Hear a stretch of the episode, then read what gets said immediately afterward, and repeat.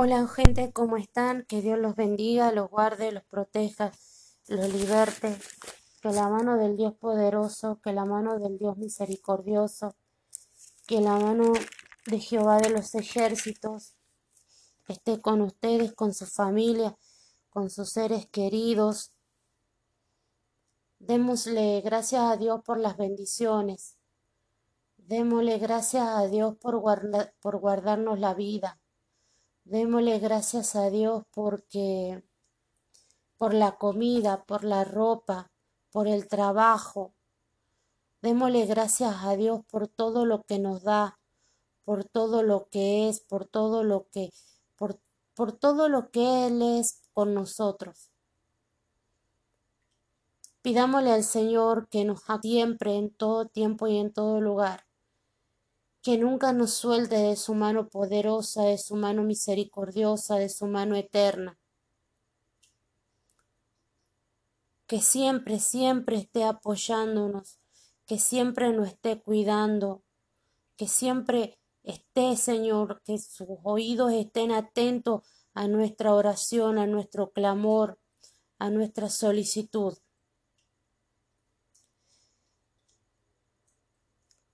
Para los que se unen por primera vez, vamos a hacer lo que siempre hacemos, es la una perdón, se me cayó algo. Para los que se unen por primera vez, vamos a hacer lo que es una confesión de fe, que siempre la hacemos, y que dice, Señor Jesús, te pido perdón por mis pecados, me arrepiento y te recibo como mi Señor y Salvador, y te pido que anotes mi nombre en el libro de la vida. Señor, anota nuestro nombre en el libro de la vida para que nunca sea borrado en el poderoso nombre de nuestro Señor Jesucristo. Amén. Como lo venimos haciendo hasta el día de hoy, chicos, chicas, venimos leyendo lo que es el libro de Génesis Primero hacemos una lectura del capítulo, después hacemos una explicación del capítulo. Como siempre le digo, esto es en base a la Biblia de Estudio Teológico Reina Valera, 1960. Y después estamos leyendo lo que serían las concordancias, ¿sí? En este caso, aparte, encontré una concordancia que para mí es importantísima que la veamos porque en este capítulo vamos a hablar de la eh, circuncisión. ¿Sí? Entonces empecemos con lo que es la lectura del capítulo, del capítulo 7 del libro de Génesis, 17, perdón, con la lectura del capítulo 17 del libro de Génesis, y es así. Era Abraham de edad de 99 años cuando le apareció Jehová y le dijo Yo soy el Dios Todopoderoso, anda delante de mí y sé perfecto, y pondré mi pacto entre mí y ti, y te multiplicaré en gran manera. Entonces Abraham se postró sobre su rostro, y Dios habló con él, diciendo He aquí mi pacto es contigo, y serás padre de muchedumbre de gentes y no se llamará más tu nombre Abraham, sino que, tu que será tu nombre Abraham, porque te he puesto por padre de muchedumbre de gentes. Y te multiplicaré en gran manera, y haré nación de ti, y reyes saldrán de ti. Y estableceré mi pacto entre mí y ti. Y yo creo que acá sería y tú. Estableceré mi pacto entre entre mí y ti, dice. Y tu descendencia después de ti en sus generaciones por pacto perpetuo, para ser tu Dios, y el de tu descendencia después de ti. Y te daré a ti y a tu descendencia después de ti la tierra en que moras, toda la tierra de Canaán, en heredad perpetua, y seré el Dios de ellos. Dijo de nuevo Dios Abraham, en cuanto a ti, guardarás mi pacto, tú y tu descendencia después de ti por sus generaciones. Este es mi pacto que guardaré entre mí y vosotros y tu descendencia después de ti. Serás circuncidado todo varón de entre vosotros. Circuncidaréis pues la carne de vuestro prepucio y será por señal del pacto entre mí y vosotros. Y de edad de ocho días será circuncidado todo varón entre vosotros por vuestras generaciones, el nacido en casa y el comprado por dinero a cualquier extranjero que no fuere de tu linaje. Debe ser circuncidado el nacido en tu casa y el comprado por tu dinero, y estará mi pacto en vuestra carne por pacto perpetuo. Y el varón incircunciso, el que no hubiere circuncidado la carne de su prepucio, aquella persona será cortada de su pueblo, ha violado mi pacto. Dijo también Dios a Abraham, a Sarai tu mujer no la llamarás Sarai, mas Sara será su nombre.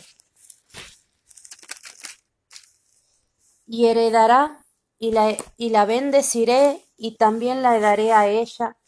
Hijos, sí, la bendeciré y vendrá a ser madre de naciones reyes de pueblos vendrán de ella. Entonces Abraham se postró sobre su rostro y se rió, y dijo en su corazón, ¿A qué hombre de cien años ha de nacer hijo? ¿Y Sara ya de noventa años ha de concebir? Y dijo Abraham a Dios, Ojalá Ismael viva delante de ti. Respondió Dios, Ciertamente Sara tu mujer te dará a luz un hijo, y llamarás su nombre Isaac, y confirmaré mi pacto con él como pacto perpetuo para sus descendientes después de él.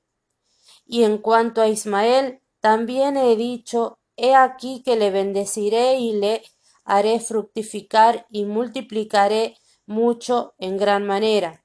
Doce príncipes engendrará y haré de él una gran nación mas yo estableceré mi pacto con Isaac, el que Sara te dará a luz por este tiempo el año que viene. Y acabó de hablar con él y subió Dios de estar con Abraham. Entonces tomó Abraham a Ismael, su hijo, y a todos los siervos nacidos en su casa, y a todos los comprados por su dinero, a todo varón entre los domésticos de la casa de Abraham, y circuncidó la carne del prepucio de ellos, en aquel mismo día, como había, como Dios le había dicho. Era Abraham de, de edad de noventa y nueve años, cuando circuncidó la carne de su prepucio. E Ismael su hijo era de trece años, cuando fue circuncidada la carne de su prepucio. En el día en el mismo día fueron circuncidados Abraham e Ismael su hijo y todos los varones de su casa, el siervo nacido en casa y el comprado del extranjero por dinero fueron circuncidados con él. Esto sería la lectura del capítulo 17. Ahora vamos a leer lo que sería la explicación y aparte de la explicación Aquí esta Biblia tiene un pequeño cuadro comparativo, el, de, el cual se los voy a leer después. Y dice, del versículo 1 al 27 habla sobre el pacto de la circuncisión. Trece años después del nacimiento de Ismael, el Señor se le aparece a Abraham. Dios le anuncia su propósito de establecer un pacto eterno con él y su descendencia. Dicho pacto haría de Abraham el padre de muchas naciones, por consiguiente su nombre cambiaría a Abraham. La señal de dicho pacto sería la circuncisión. Versículo 1 y 2. Dios Todopoderoso. El Shaddai enfatiza el poder de Dios que en este contexto permitirá a Sarai concebir un hijo de Abraham quien recibe dos instrucciones estrechamente relacionadas que lo desafían. Primero, a mantener una relación permanente con Dios y segundo, a ser perfecto o sin mancha delante de mí, es decir, delante del Señor. Sé perfecto. El término hebreo para perfecto, que es tamim, se utiliza también respecto a los animales, para el sacrificio, que no debía tener mancha, alguna. Noé, con que Dios hizo un pacto, se describe también en el en Génesis 9, en Génesis 6, 9, como un hombre perfecto que anduvo con Dios. Pondré mi pacto entre mí y ti. Ahora bien, en cambio aquí se explica el carácter condicional del pacto, al indicar que esto solo beneficiaría a los que caminen delante de Dios y sean perfectos. Versículo 4 y 5. Padre de muchedumbre de gente. Será tu nombre Abraham, porque te he puesto por padre de muchedumbre de gente. La transformación del nombre de Abraham en Abraham comprende el propósito del pacto, aunque el término padre suele denotar una relación biológica, la Biblia contiene ejemplos de un uso metafórico. José se describe a sí mismo como padre de Faraón. Esto lo podemos ver en Génesis 45, 8. Y después en Probablemente la idea de que Abraham sea padre de muchedumbre de gente guarda relación con la anterior promesa divina de que en él serán benditas todas las familias de la tierra. Versículo 6. Te multiplicaré en gran manera. Esta promesa recuerda a las bendiciones divinas dadas en la creación. Génesis 1.28 y repetida posteriormente a Noé después del diluvio. Génesis 9.1. Reyes saldrán de ti. La fertilidad se asocia al dominio sobre la tierra en nombre de Dios por parte de los seres humanos. El pacto de Dios con Abraham anuncia la restauración del mandato de la creación, es decir, Abraham es otro Adán, un representante del pacto. Gracias a este pacto, los efectos negativos de la caída serán finalmente revertidos. Versículo 7. Por pacto perpetuo. El pacto será de naturaleza permanente, por lo que se extenderá de generación en generación. Versículos 10 y 14. Estos versículos introducen el tema de la circuncisión como señal designada por Dios de permanecer, de pertenencia al pacto. Versículo 10.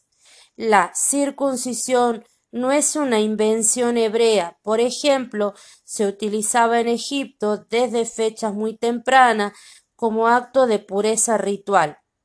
Al parecer, como requisito para trabajar en los templos de Egipto, es un requisito para trabajar en los templos de Egipto. Algunas escenas funerarias de época tan temprana como las del Imperio Antiguo, aproximadamente entre el 2575 y el 2134 antes de Cristo, ya describen la práctica.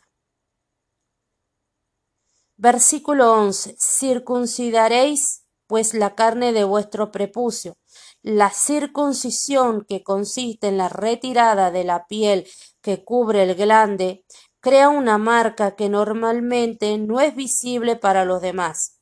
La naturaleza de la señal sugiere que su intención era poner el foco en la importancia de la descendencia de Abraham, el linaje real a través del cual vendría la bendición. Versículo 12 de edad de ocho días. Para asegurar que el pacto pasaba a la siguiente generación, todos los varones debían circuncidarse a los ocho días de nacer. Versículos 2 y 13. Todos los varones de la casa de Abraham debían circuncidarse. El pacto no tenía nada que ver con la pureza racial, ya que también estaban incluidos los varones que no eran de la familia del patriarca. Tampoco tenía relación con el estatus social. No se hace ninguna distinción entre los nacidos en la casa de Abraham y los comprados por dinero. Versículo 14 dice, aquellas personas serán cortadas de su pueblo. Todo varón sin circuncidar será excluido de los beneficios relacionados con la pertenencia al pacto. La circuncisión distinguía a los que creían en la importancia de la promesa divina hecha a Abraham de los que no creían. Esto supuso un importante problema teológico para la Iglesia primitiva a medida que un número cada vez mayor de gentiles creía en Jesucristo como Salvador y Señor, aunque algunos creyentes judíos sostenían que la circuncisión era necesaria para la salvación.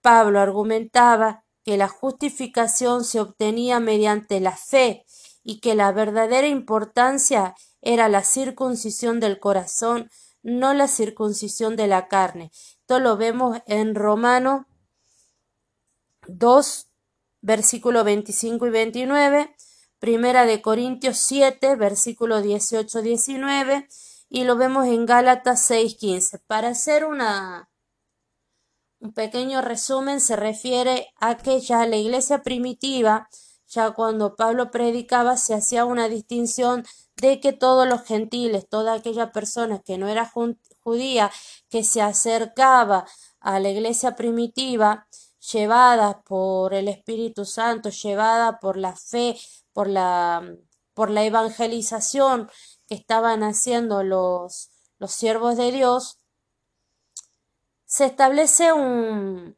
una discusión, por así decirlo, porque algunos patriar algunos ancianos, algunos patriarcas decían que eh, este sí o sí se tenía que circuncidar, que sí era necesario que se circuncidara. Pero Pablo decía que no, que no era que había que circuncidarse, ¿por qué? Porque Dios, porque tener fe en Cristo Jesús hacía era el nuevo pacto, como que hacía referencia a que una práctica de la circuncisión pertenecía al antiguo pacto, es decir, al pacto que de Abraham, y otro de la fe hacía eh, referencia al pacto en Cristo Jesús, en creer en Cristo Jesús. Acá habla de circuncidar el corazón. Ya Moisés había hablado de circuncidar el corazón y esto lo vemos en Deuteronomio. Esto lo vemos en Deuteronomio 10, 16, en el cual Moisés dijo, circuncidáis pues el prepucio de vuestro corazón y no endurezcáis más vuestra cerviz. ¿Qué decía? ¿A qué se refería? Que teníamos que quitar ese, esa lámina, ese impedimento que nos, eh, esa barrera que nos impedía llegar a Dios con un corazón limpio, con un corazón entregado, con un corazón dispuesto a conocerlo y que no tengamos una dura cerviz, es decir, que es una contraposición a lo que hizo Abraham. Abraham se postró sobre su, rostro, es decir, se agachó, que teníamos que dar reverencia, ser sumiso, ser humilde ante la presencia de Dios Todopoderoso y no ser altaneros, orgullosos, soberbios. Cuando hablan de este cuando se habla en Deuteronomio 16 que dice no endurezcáis más vuestra cerviz, significa la cerviz es el cuello, la nuca. Es el cuello la nuca, es decir, no ser altivo, no ser soberbio. Hay que ser como dice acá la palabra en Génesis 17, versículo 3. Entonces Abraham se postró sobre su rostro. ¿Qué hizo Abraham? Abraham se postró, Abraham este, se agachó, Abraham bajó, eh, Abraham eh, dobló la cerviz. La cerviz, es decir, el cuello, la nuca, se postró sobre su rostro. Y Dios habló con él. También acá se me viene a la mente cuando dice y que toda rodilla se doblará ante Cristo Jesús. Es parecido a esto, si bien no es la nuca, pero dice toda rodilla se doblará. Es decir, Dejaremos de ser altivos, soberbios ante la presencia de Dios, de Cristo Jesús. Volvamos a la explicación.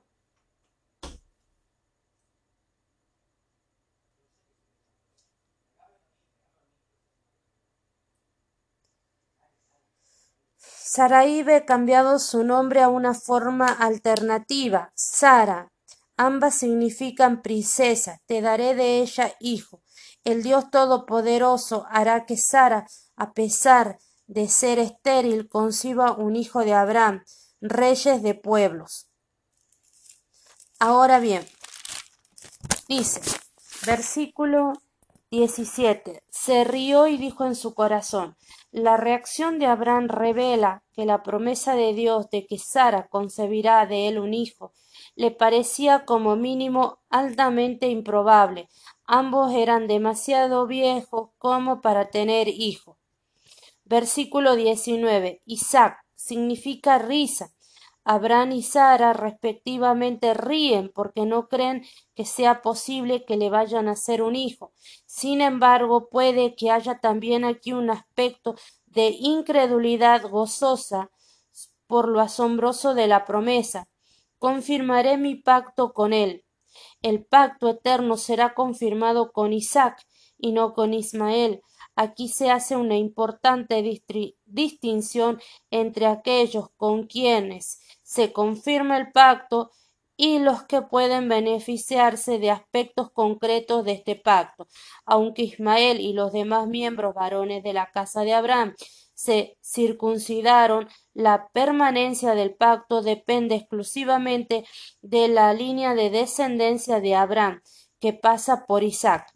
Finalmente, dicha línea conduce hasta Jesucristo, mediante el cual recibimos la bendición divina de la salvación. Versículo 20. Aunque Dios favorece a Isaac, que aún no ha nacido frente a Ismael, a a éste también lo bendice Dios con la promesa de transformarlo en una gran nación. Versículos 23 y 27. Mediante referencias repetidas a la circuncisión, estos versículos subrayan que Abraham cumplió concienzudamente las órdenes que había recibido de Dios. Ahora vamos a ver lo que serían las concordancias para para este capítulo. Las concordancias las podemos ver con, eh, por ejemplo, tenemos en el versículo 5 y dice, y no se llamará más tu nombre, tu nombre Abraham, sino que será tu nombre Abraham, porque te he puesto por padre de muchedumbre de gentes. Esto lo podemos ver con Romanos capítulo cuarto, 4 versículo 17 Después la próxima concordancia la tenemos en lo que sería el versículo 7 y estableceré mi pacto entre mí y ti y tu descendencia después de ti en sus generaciones por pacto perpetuo. Esto lo podemos ver en Lucas 1.55 y la próxima referencia hace a lo que sería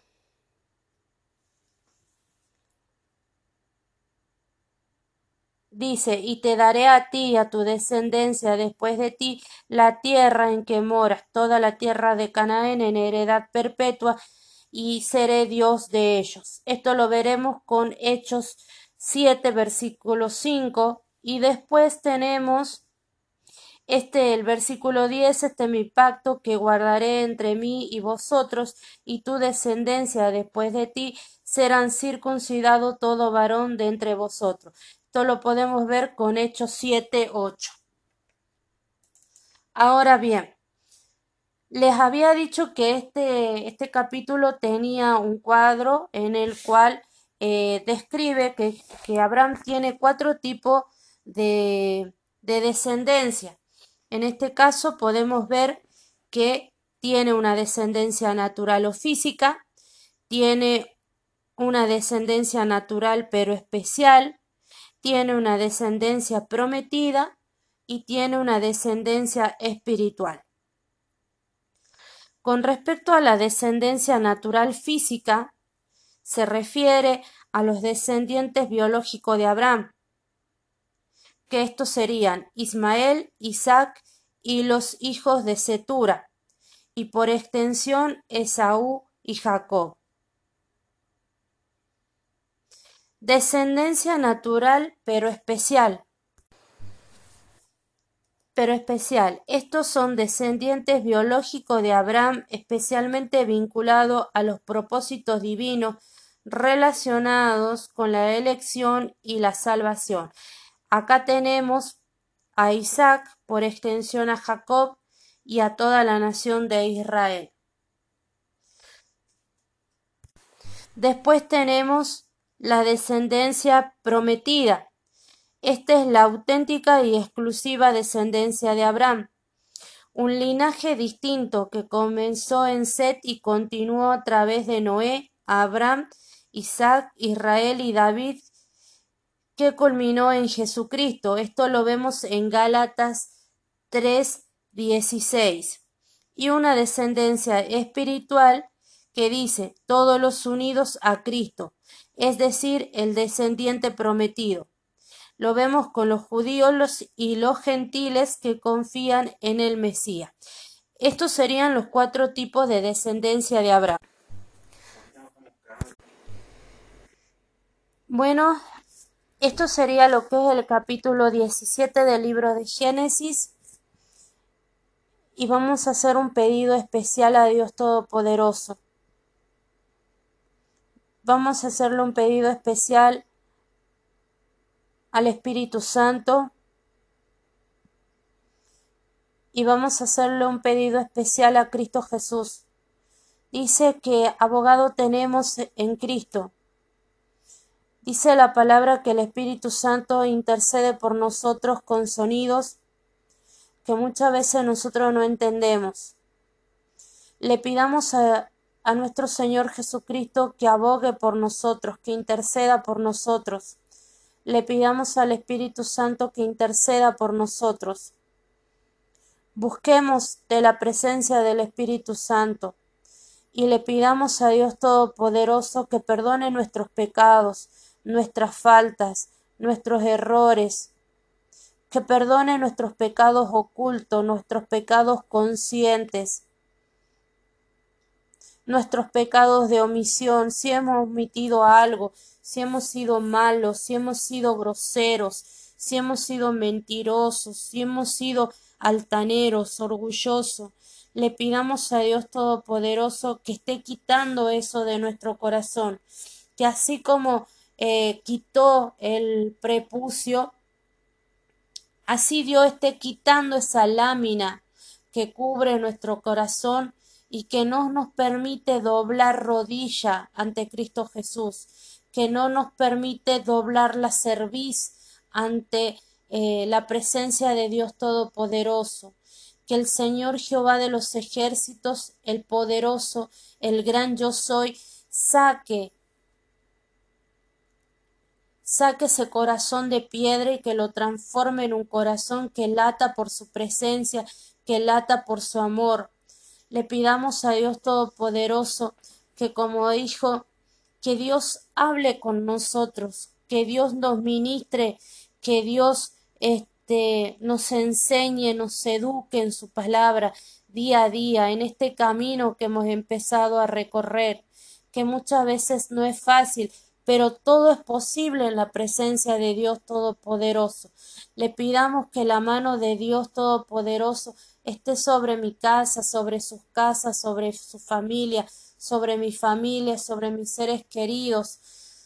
Que la mano de Dios Todopoderoso, que los oídos, que Dios nos mire, que Dios nos escuche, que Dios nos hable, que Dios nos ministre, que podamos ser una nación santa, un pueblo escogido, un real sacerdocio y que cada uno de nosotros tengamos descendencia espiritual en Cristo Jesús, que podamos extender el reino de Dios Todopoderoso hasta los confines de la tierra, que el poder del Espíritu Santo esté en sus casas, esté en mi casa, esté, esté fluyendo, que así como se movía el Espíritu Santo cuando la tierra estaba vacía y desordenada, que así se mueva en esta hora, en estos momentos, que así como el Espíritu Santo guiaba al pueblo de Dios, el Espíritu de Dios guiaba al pueblo a través de una columna de fuego, así nos guíe, nos nos guíe, nos infunda valor, nos infunda conocimiento, que podamos dejar las obras de la carne y abrazar las obras del Espíritu. Señor Dios Todopoderoso, lávanos, cúbrenos con la sangre de Cristo. Perdón, Señor, si te hemos ofendido, Señor, si hemos hecho algo, Señor, que te ha avergonzado. Te pedimos perdón en el poderoso nombre de nuestro Señor Jesucristo. Levántanos, Señor, de tu mano poderosa. El que habita el abrigo del Altísimo morará bajo la sombra del Omnipotente. Diré yo a Dios, a mi Dios, Señor, permítenos morar en tu presencia. Permítenos morar, Señor, bajo tu cobertura. Escóndenos, Señor, como eh, entre el hueco de tus manos, Señor. Señor Dios Todopoderoso, Dios bendito, cúbrenos, Señor, cúbrenos, Señor. No, no nos permitas caer en tentación, Padre Todopoderoso. Señor, si nuestro corazón, Padre Celestial, hay odio, hay rencor, falta de perdón por aquellos que no han hecho daño, que no han humillado, que han hecho algo que nosotros nos entristezcamos, que podamos extender ese perdón, que así como Cristo dijo, Señor, perdónalos porque no saben lo que hacen. Señor, en esta hora te pedimos que podamos decir como dijo Cristo, perdónalos, Señor. Perdona a todas esas personas que nos han herido, que han hecho algo, Señor. Saca, Señor, esa, esa raíz de amargura, esa raíz de tristeza, esa raíz, Señor, de soledad de nuestros corazones, Padre poderoso. Y Señor, cultiva, Señor, siembra tu palabra, Señor, en nuestros corazones. Saca esa piel, Padre Todopoderoso. Saca, Señor, todo lo que haya en nuestros corazones, Padre bendito, que no es de, no es de tu agrado. Te lo pedimos en el poderoso nombre de nuestro Señor Jesucristo. Amén y amén. Chicos, chicas, gente, que Dios los bendiga, los guarde y los proteja siempre, en todo lugar, en sus caminos. Amén y amén.